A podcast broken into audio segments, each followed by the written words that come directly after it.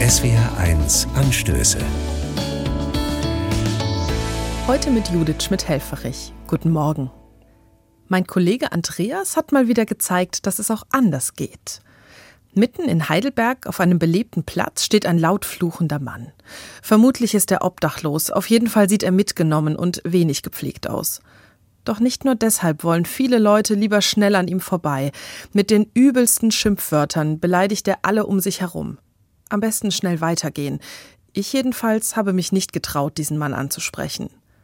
Doch Andreas, mein Kollege, macht etwas völlig anderes.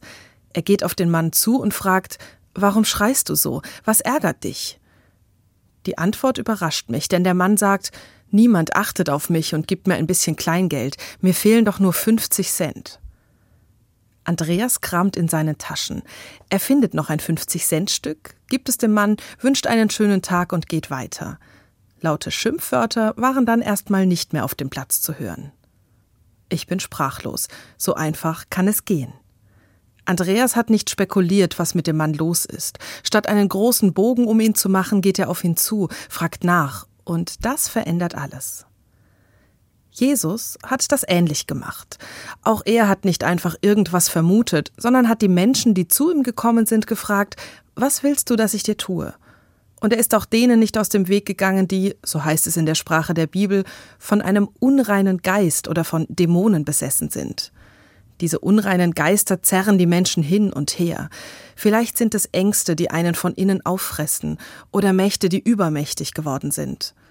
Doch egal wie man sie nennt, all diese Gedanken, die Besitz ergreifen und viel zu groß werden, sie schaden den Menschen und sie isolieren sie. Wer besessen ist, wird anderen fremd und wird ausgegrenzt. Jesus lässt sich davon nicht aufhalten. Er will, dass alle Menschen gut und ohne Angst miteinander leben können wahrnehmen und ansprechen, nachfragen statt vermuten. Das will ich mir merken.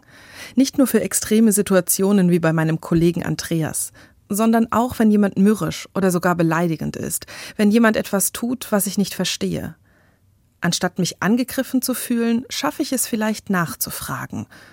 Und wer weiß, vielleicht endet das Gespräch dann nicht in lautem Geschrei, sondern mit einem freundlichen Wort.